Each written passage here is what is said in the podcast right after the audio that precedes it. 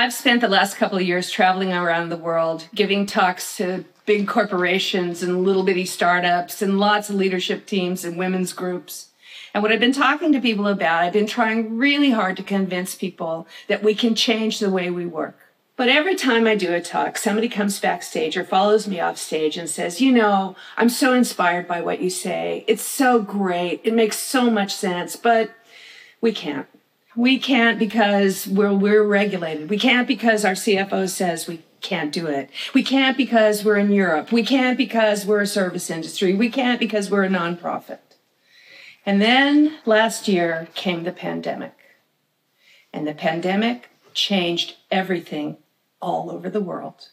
Service people started realizing that they had to suit up and wear masks and take temperatures and wash their hands.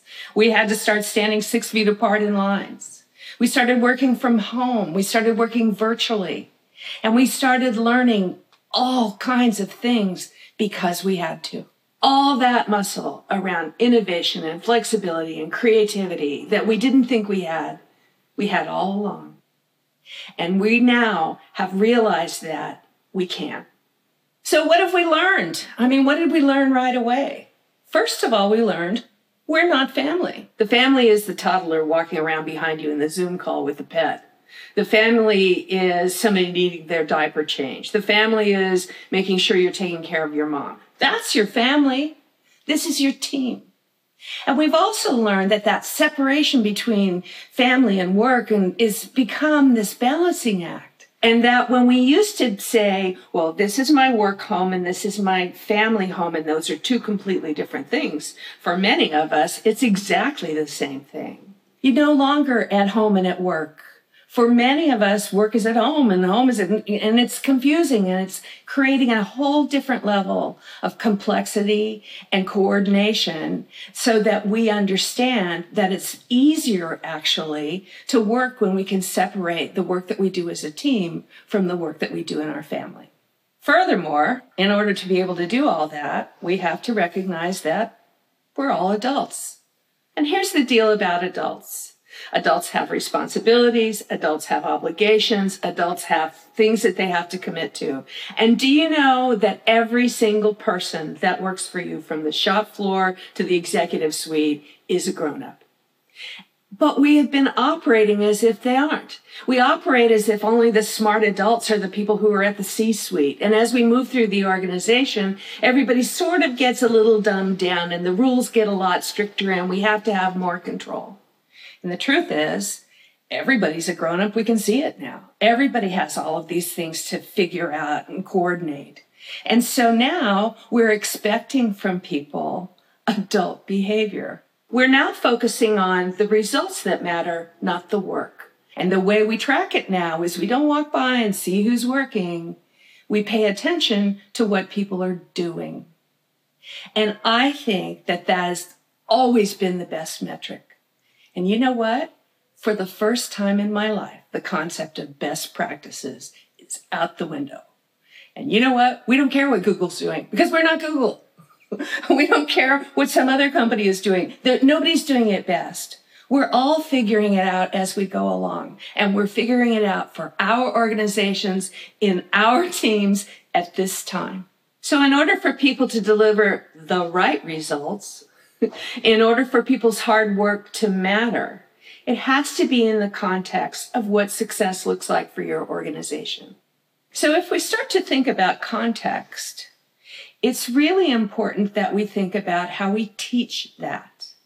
If we can teach everybody in the company how to read a profit and loss statement, if we can teach them what the different teams do and what they're setting out to accomplish, then people within their own small teams and within themselves can figure out what excellence looks like for them.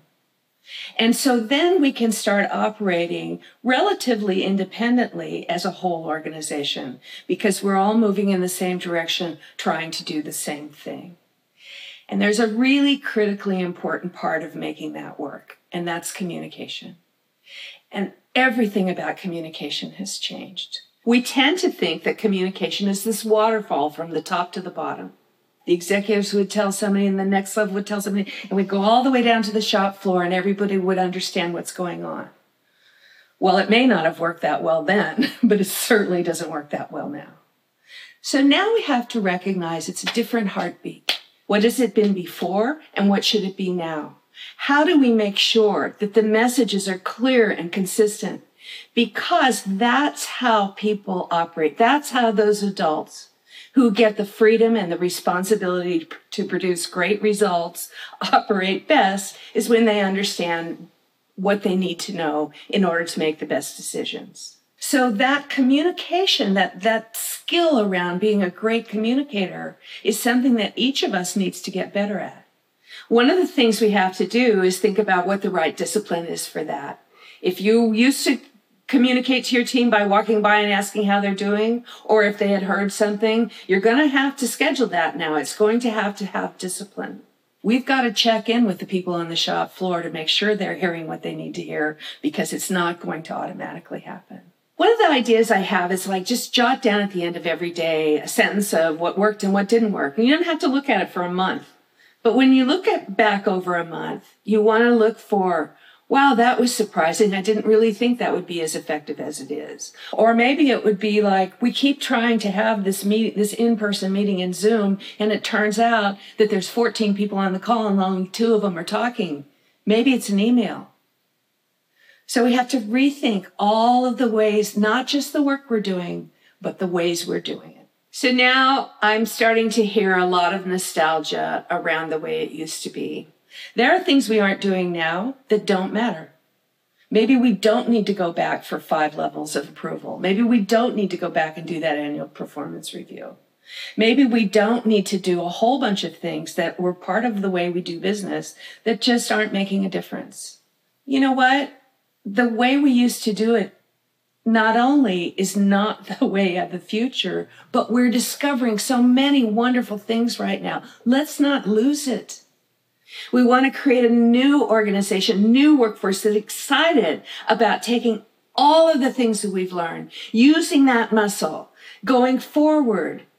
One of the most important things that we can do is realize the things that we aren't doing now, the stuff that we've stopped doing, and not go back and do it again. What if we don't go back? What if we go forward and rethink the way we work? Thank you.